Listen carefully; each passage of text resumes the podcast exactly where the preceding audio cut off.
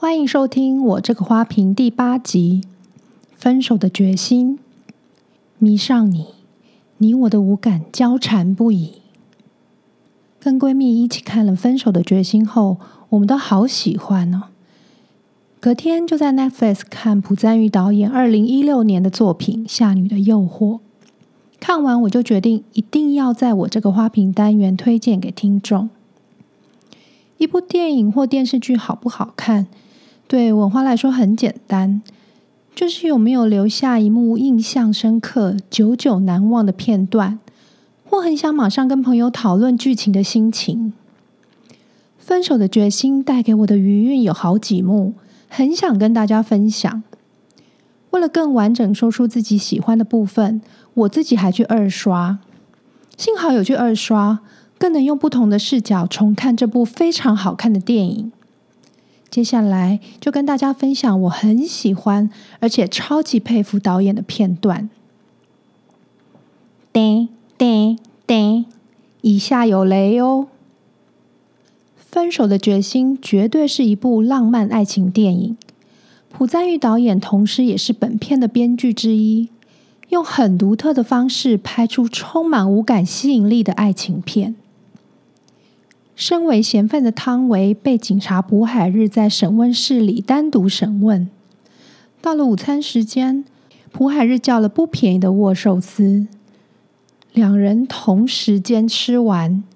收拾的时候，就像生活在一起很久的家人，完全不需要语言，同步盖上盖子后，默契绝佳，各自收拾左右的桌面。男人擦完左边的桌子，女人打开手掌，接下纸巾，擦好另一边的桌子。看起来毫无情感流动的画面，却表达出不需要言语沟通，仿佛你懂我现在要做什么的默契。在电影里，男女主角的设定都是观察力非常好的人，随时打开侦查的双眼和双耳。朴海日破案率高，才会成为最年轻的警监。汤唯也能成为几乎就要成功骗过朴海日的杀夫罪犯。这样无言的镜头，在观察力强而且敏感人的心里，一定会留下印记。接着是视觉与嗅觉。朴海日饰演的警察是一位有睡眠障碍的人，因为睡不着，才常监看嫌犯。他在用望远镜监看汤唯时，导演将他忽然移到女主角身边，贴得很近，就像隐形人般肆无忌惮贴身观察。这个拍法让我想象，如果我是被监看的人，会有多么的赤裸和不安。导演很成功的让我感受到了。在嗅觉的部分，饭后朴海日主动提供牙刷和牙膏。身上也随时带着香口定，也代表他对味道很敏感。汤唯似乎察觉到这一点，在刷牙后喷上随身携带的香水。果然，回到侦讯室，朴海日就深深吸了一口，而且完全喜欢。大家都知道市面上香水为什么要推出那么多种，就是每个人喜欢的味道很不同。夫妻情人要在一起，如果对方喜欢的味道，甚至是体味，让你不是很喜欢，就有可能在你还没有意识到的时候，就已经把对方列为拒绝往来的人了。在电影的后半段，汤唯也因为朴海日说过不喜欢现场的血腥味，为了他，将浮在半满血水游泳池的尸体挪开摆正，池水放掉，清干净。不管会不会因此背上再次杀害老公的嫌疑，嗅觉是重点，有没有记在心上付诸行动更是重点中的重点。看完电影后，我跟闺蜜对汤唯的服装有一段讨论。她的衣服都是毛茸茸的毛衣或很细的绒布，颜色也很鲜艳对比。闺蜜说她觉得跟触感有关。都是摸起来很舒服的质料，我是觉得会不会是因为它来自中国的设定呢？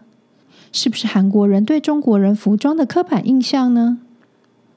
等到看第二次，我特别在观察电影后半段汤唯的服装，因为第二任丈夫很敢花钱，那她穿的衣服就变成更高级的洋装，都是垂坠感极佳而且亲肤性高的布料。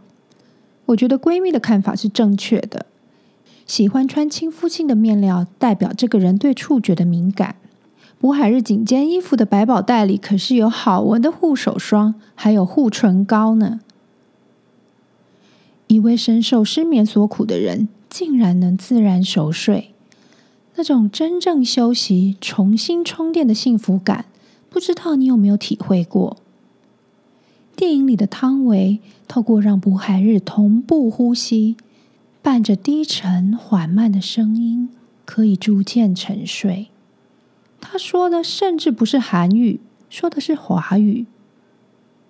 在他们一起出游的那天，两人各自分一个耳机，听着卜海日的调查过程录音记录。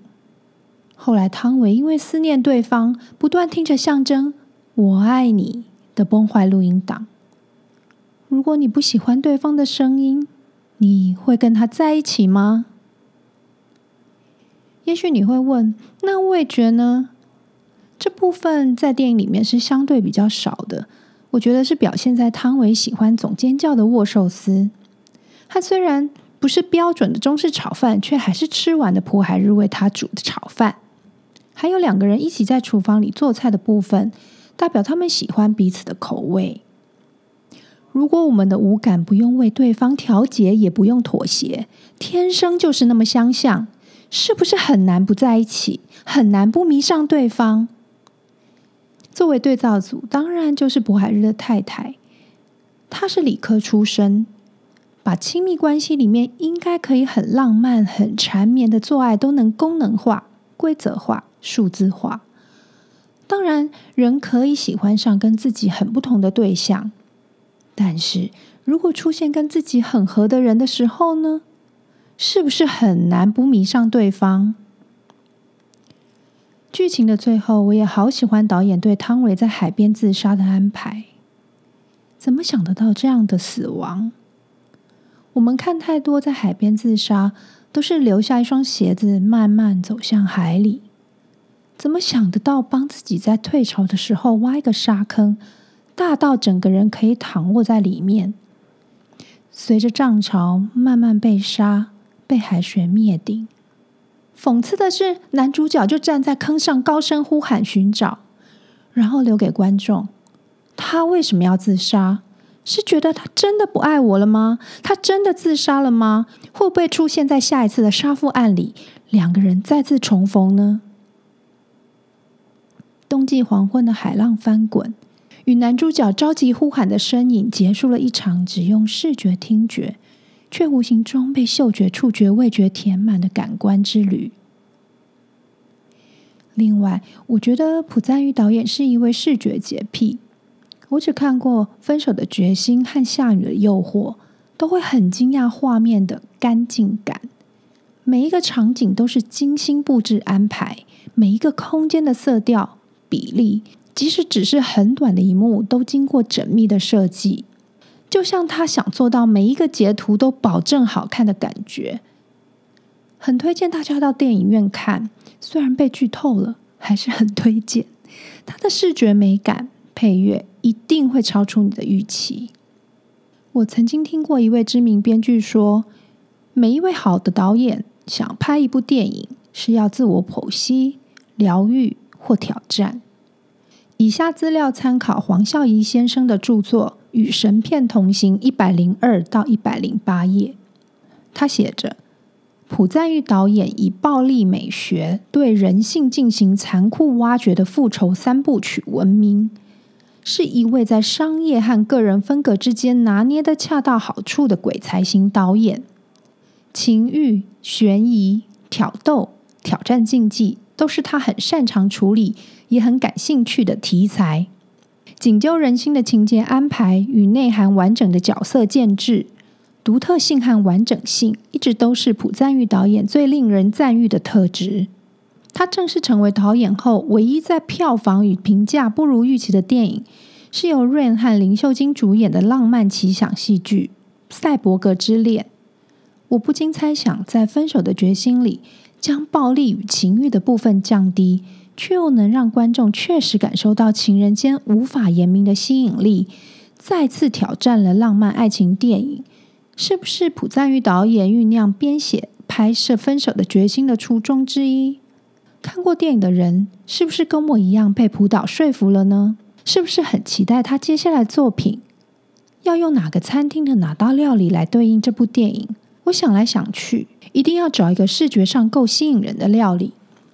告诉大家一个秘密，其实文花很常在睡前躺在床上的时候，想些未完成或有的没有天马行空的事。这次要介绍的料理也是一样，就快要录音却还没有定案的焦虑，让我在夜里忍不住拿着手机翻找。嘿嘿。真的让我找到了，就是米其林三星颐宫的脆皮烤鸭。在去年疫情期间，曾经跟好友一起订了一只外带，就觉得哇，它的鸭肉的肉质很嫩，三色饼皮做得很薄，又带微 Q 的口感，留下非常好的印象。等到今年过年跟家里一起订了包房，才发现他们的桌边服务会请师傅在鸭子上淋上酒，再点火。更增添了皮的香气和脆口度，是一道视觉、听觉、味觉兼具的脆皮烤鸭。欢迎大家到我们二零五零的 com 的 IG 看那着火的烤鸭。花瓶新闻，第一则新闻：Netflix 有《夏女的诱惑》，很推荐大家看，因为里面有很大胆的女女情欲戏，还有很残忍的片段，画面又拍得很美。建议大家自己用小荧幕看就好了。我想啊，如果我在电影院看，会觉得很害羞，即使戴着口罩，别人可能看不出我是谁。可是我还是觉得，嗯，在电影院看，我可能还是选择在小荧幕看就好了。第二则新闻也是关于分手的决心。电影的后半段，有一位饰演卜海日的跟班，是喜剧演员金信英。他在《刘 quiz》的第一百六十二集有访问他，也有访问朴赞玉导演。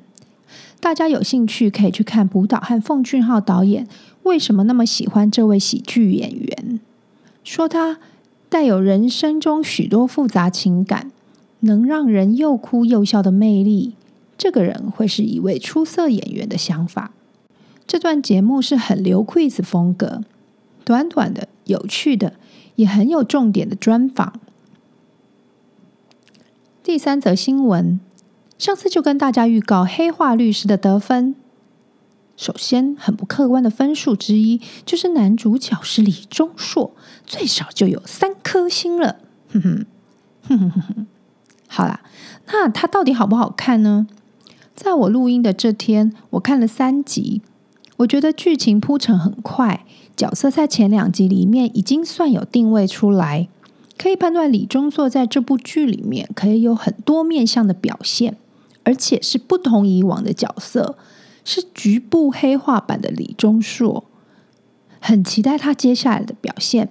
虽然剧情有一点夸张，比如说在监狱里面，因为不怕死的人最大而成为老大之一的设定。有点夸大到好笑。那在第三集里面，他为了保护家人，决定要硬起来，开始想方设法成为坏人，必须保护他，不让他死，又需要对抗被他握有把柄、非置他于死地的罪犯们。他黑化的表情演得比以前北韩变态杀人魔好很多，有了更多的层次。不过第三集真的太多打斗了。多到有点想要快转打斗的部分，还好埋下的梗，也就是到底是谁陷害他，谁才是真正的大老鼠 Big Mouse，都毫无头绪，让我很好奇。好啦，文花一定会把《黑化律师》追完，也请大家支持李钟硕。第四则新闻，我和闺蜜去看了《外星家人》了。我们都没有事先做功课，只知道有金泰梨。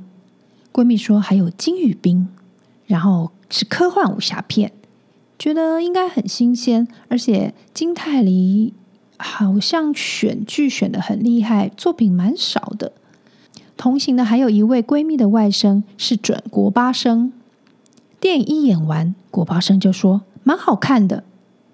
我们三位大妈是觉得蛮好看的，很新鲜，冲着金泰梨、金宇彬去看两个多小时的电影，真的脑洞大开，娱乐性很高。唯一就是最后的最后才知道这是第一集。二零二三年会上续集，我们在说不知道自己会不会去看第二集耶？哼，毕竟这部电影的 TA 应该不是五十代的大妈吧？科幻加武侠，哼，真的很佩服所有的后置，可以看到突破科幻、突破武侠类型电影的企图心，在影像上也觉得去电影院看会好看非常多，很推荐给喜欢新玩意儿。还有想要增加观影弹性的人，这一集就到这里。我这个花瓶，下次见哦。